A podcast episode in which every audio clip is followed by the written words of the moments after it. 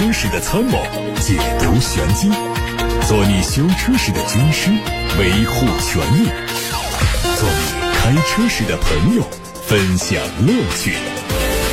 调频九二七，傍晚六点半，董涛说车，只和车友在一起。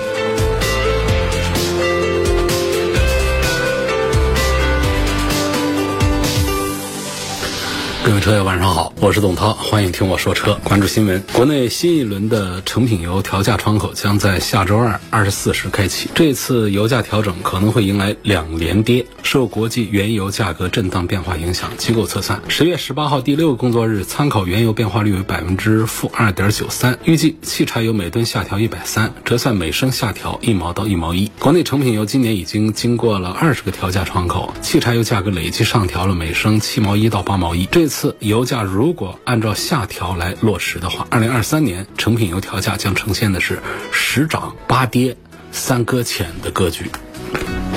在一周前宣布欲重整的威马汽车，又因为创始人的行踪引发热议。消息说，创始人沈辉自九月初参加德国慕尼黑车展之后，转机直飞美国纽约，远走海外。日前，威马汽车通过官方社交媒体对近期涉及公司的种种传闻做了回应：一，威马汽车并没有申请破产，目前正在进行的是经上海第三中级人民法院受理的欲重整阶段，是在企业面临困境的早期阶段进行的自救行为。二，目前公司核心岗位运营正常。国庆之后，车机内的一部分 A P P 确实出现了使用异常情况，在发现情况的四十八小时内解决了相关问题，恢复了正常使用。三、公司创始人沈辉于一九九一年赴美留学，在欧美多地工作和居住多年，近期工作重心以海外事项为主，不存在跑路海外的情况。四、目前网上传闻的威马融资四百亿等信息不实，多数报道混淆了融资金额和债权以及债务金额，相关融资及经营情况，公司曾经在招股书中公开披露。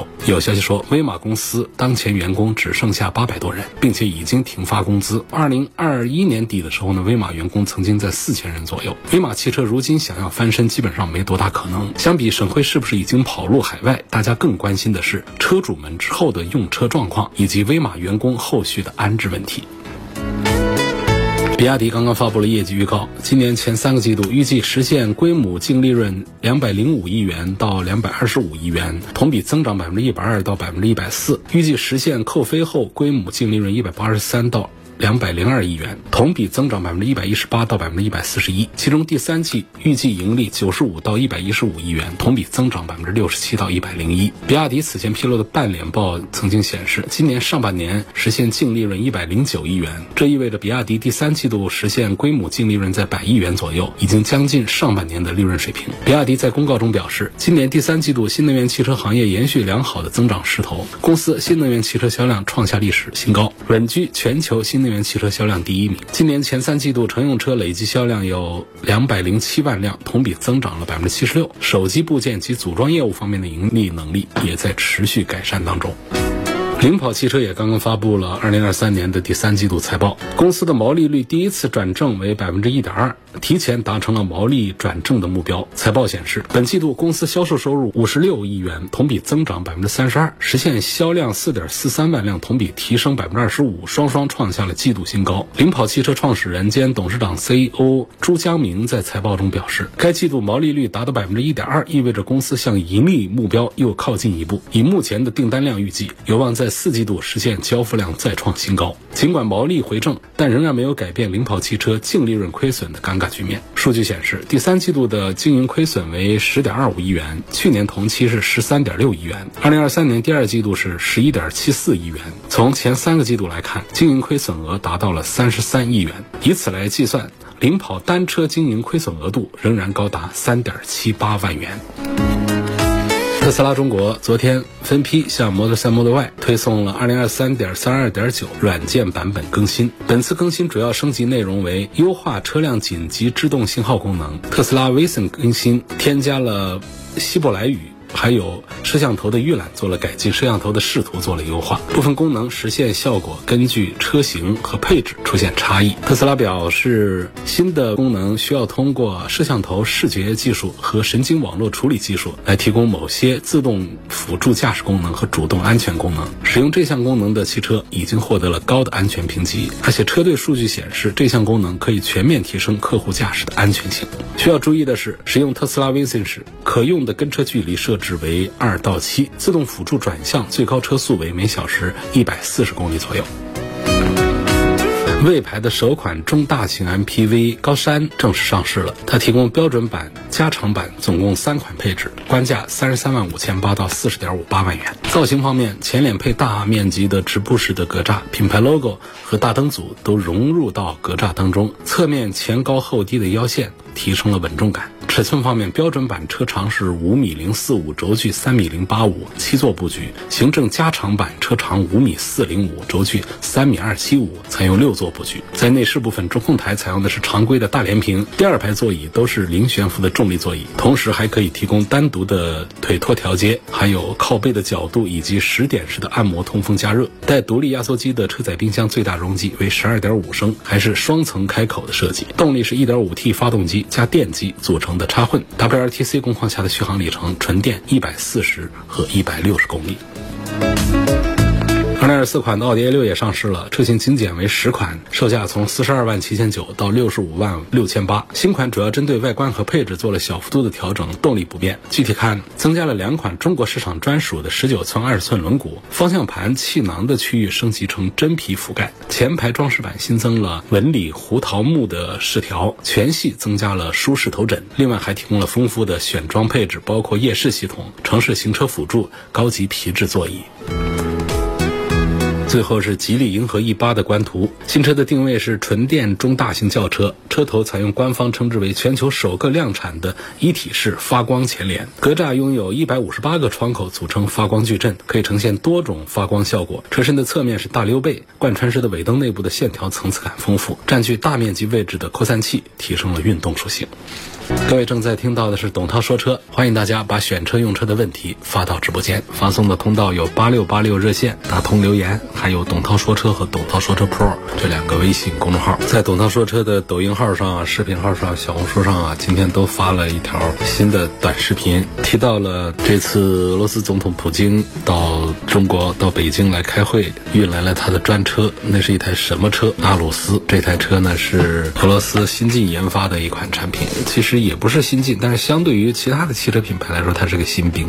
因为在这之前呢，俄罗斯的几届总统啊，一直是用奔驰的 S 六百来作为它的座驾。然后后来，普京觉得我这么大一个国家，工业这么发达，怎么连一台座驾都不能搞自己的呢？你看其他的国家都有自己的座驾，那咱们国家就别说了。那咱们是红旗 L 五，那车也几百万呢。你像美国总统用凯迪拉克做的这个防弹车，那法国总统用的一个加长版的一个改装那个 DS，德国总统不说了，那肯定就是奔驰 S 啊。所以这些大国都有自己的车，俄罗斯我怎么能用别国的车呢？所以呢，就要求俄罗斯抓紧时间研发一款高端的产品出来。所以这个阿鲁斯呢是在二零一二年立项开始研发，在二零一八年的时候啊就开始推出产品。在二零一八年的五月七号，普京总统第四任任期的这个就职仪式上，那一辆车是第一次亮相。那车车长将近七米，车重六吨半。我们一般的小车是多重啊？一般是一吨多重，大一点的两吨重不得了了啊！我们现在新能源车。大的新能源车可能会过两吨重，那都已经是比较重了。它是六吨多，为什么这么重呢？你可以想啊，它其实说车是长，我们一般的车是五米长嘛，五米过一点，它是比一般车长了一米多，长了一米多也不至于说重了那么多啊。在哪儿呢？防弹部分，那么防弹玻璃呢厚啊，车门也是防弹的，底盘底板上整个的是一块装甲，这块装甲的厚度都有一公分多，再加上其他的各种各样的设施设备加上去，什么医疗系统啊、供氧系统啊、应急系统啊、通讯系统啊，都装上去，那车可不重。然后那车它还有一个点是什么呢？就是它密封的，就这车呢，在紧急情况下。开到水里去了，它整个车也是密封的，车里有氧气，有医疗用品，在短时间之内，车内的人员仍然是可以安然无恙的等待救援的。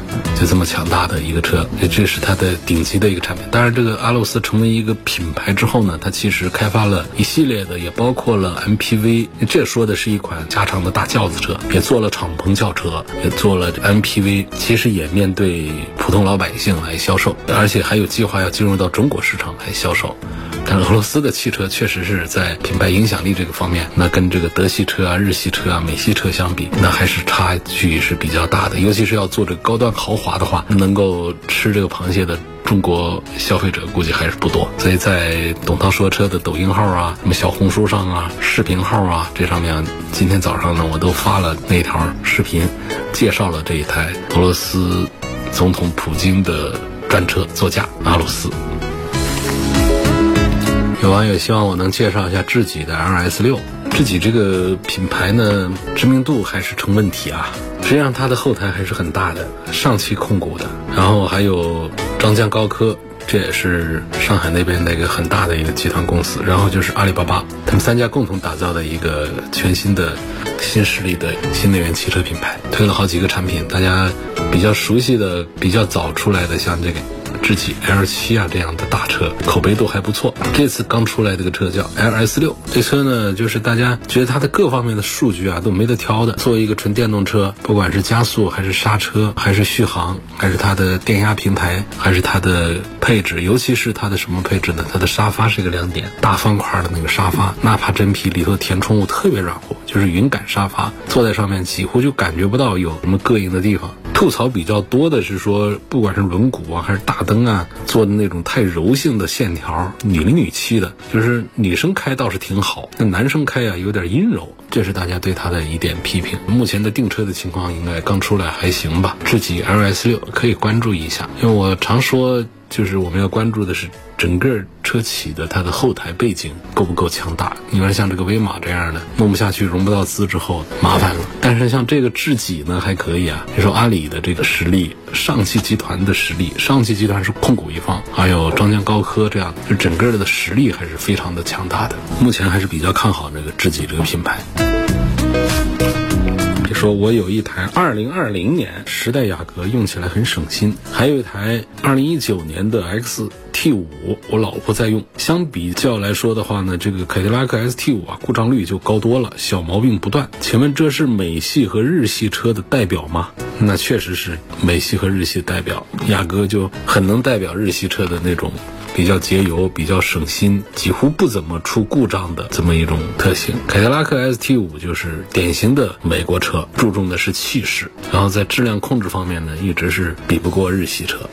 问小鹏 G 六和智己 LS 六这两款车该怎么选？相比说，这小鹏 G 六的影响力啊，就比这个智己的 LS 六是要强大多了。而且 G 六的车型的八百伏平台啊，当然智己的 LS 六的高端也是做的准九百伏的平台。说这个平台有什么好处？真有好处啊！它充电也更快啊，而且呢，它可以让整车的零部件呢，还有线路啊各方面的成本降低，整个的效率会提高，而且故障率也会降低。整个的如如果说谁家的车是八百伏、九百伏的话呢，首先一点呢，这是一个好消息，这不坏啊。第二个呢，就是其实我们现在说这个多少伏的话，还得留个心眼儿，就是超过五百伏的都叫八百伏了，就五百伏以下的五百伏平台、四百伏平台，超五百伏的叫八百伏平台，过八百伏的叫准九百伏的平台。那么就意味着五百五十伏的有的也敢叫八百伏平台，这听得蛮吓人。还有就是。它的充电系统能不能支持八百伏？要不能的话，这八百伏的这个充电这个优势特长，它就占不到便宜了。但是总体上讲说，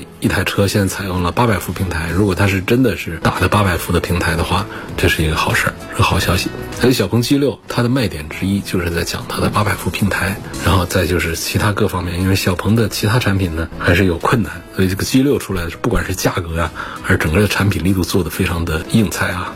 所以，小鹏 G 六和智己的 LS 六之间的人气，而且预测这个将来的销量也是 G 六可能应该会更占先一点。现在的 G 六出来时间也不久，但是每个月稳定在大几千台的销量。作为一个新势力、新能源来说，我们不能总是跟特斯拉、跟比亚迪比，把它们排开再说的话，就这些车的大几千台的销量，单一产品就已经是非常棒了。啊，有位朋友问我说，如果没有通勤需要，暂时没有条件安装自家充电桩，买车就必须买燃油车吗？这个话是。什么意思？你没有通勤需要买什么车呢？没有条件安装自家的充电桩，是不是买车必须买燃油车？不一定。家里没有充电桩，你单位方不方便？单位旁边附近方不方便？家附近方不方便？其实也不是每天充电的，你跑的少的一两个星期充次电的，你干嘛家里装什么充电桩呢？不一定非得一定在家里装充电桩啊。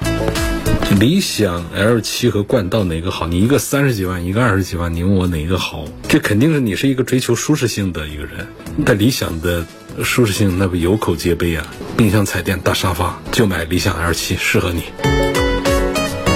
汽车单独两前驱，单独两后驱好理解，但同时四驱工艺是怎样的？我的个天哪！你比方说它发动机装在前面嘛，它直接从变速箱这儿输出给前轴。这前轮不就有了吗？再来一根传动轴，把动力传到后轴上去，后轴一转动，带着两边轮一起就不就转了吗？这不就变成四驱了吗？这是一个前置四驱的一个基本的表现。燃油车都这样，电动车就更简单了。电动车前轴装一电机，前驱有了；后轴再装一电机，后驱有了，所以就变成四驱了。再高级一点，一个轮子那儿放一个电机，那不就四驱了？就是这样的工艺啊，这样的技术很简单。我说起来简单，做起来也不简单了。奇骏的超混怎么样？在奇骏身上的超混的这个技术体系还是不错，但是它很难把奇骏的尴尬的销售格局把它扭转过来。就前面就是自己自高自大、自狂、自嗨，搞得现在就算是自卑都扭转不了退势了。多好一车啊！奇骏这个车的平台其实挺好的呢。如果尊重市场、尊重消费者意见，打一开始老老实实的拿一个很破旧的一个二点零就可以了来弄。这个车就不至于是现在这个样子，非弄个啥玩意儿一点五 T 的一个三缸机，没说你动力不行，反正就是说你态度不行，这话可以了吧？那么这车呢，现在就上这个这样的什么超混的，上个混动这些东西，反正就是推荐指数也不高吧。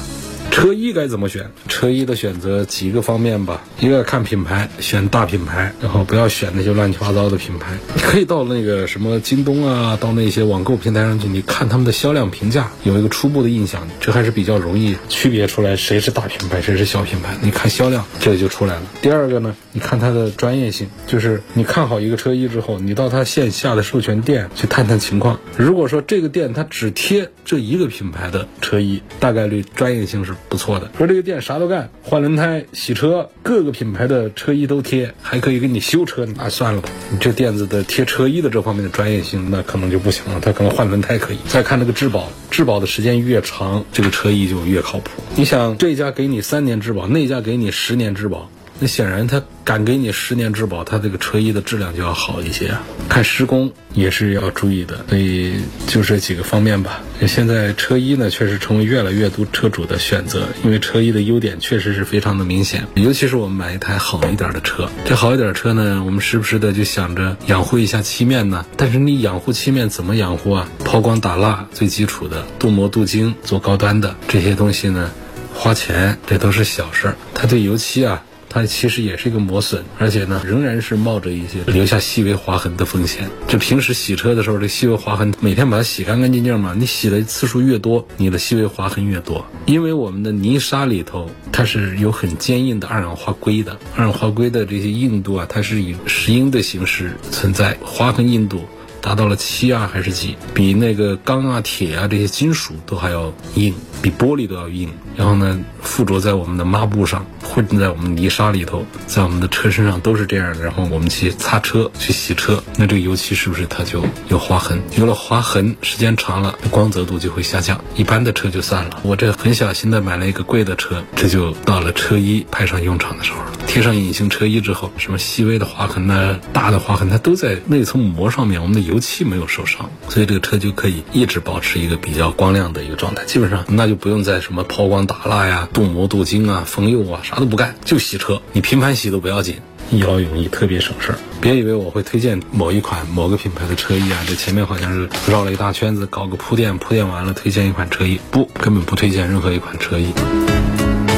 有个网友说，国企员工在特斯拉 Model Y 和比亚迪汉之间纠结，觉得这两台车是各有各优势，都很喜欢，帮我推荐一下。这个我这推荐不了了。从这个绝对的销量影响力上来讲呢，是特斯拉的 Model Y，但是从很多的技术层面讲的话呢，比亚迪的汉其实。是更有优势一些的。这个 Model Y 卖了这些年下来，它身上真正领先别人的东西已经不多了。然后，但是它整个的这个作为一个标杆的存在，确实是各方面的综合打分也都很高，销量在那儿。我觉得买这两个车的任何一款都错不了，没问题。今天就说到这儿吧，感谢大家收听和参与每天晚上六点半到七点半钟直播的董涛说车。错过收听的，欢迎通过董涛说车的全媒体平台收听往期节目的重播音频。通过微信公众号、微博、蜻蜓、喜马拉雅、九头鸟车架号、易车号、微信小程序梧桐车话，包括新近开通的抖音号、视频号、小红书这些平台，找董涛说车的专栏就可以找到我。明天同一时间。我们再会。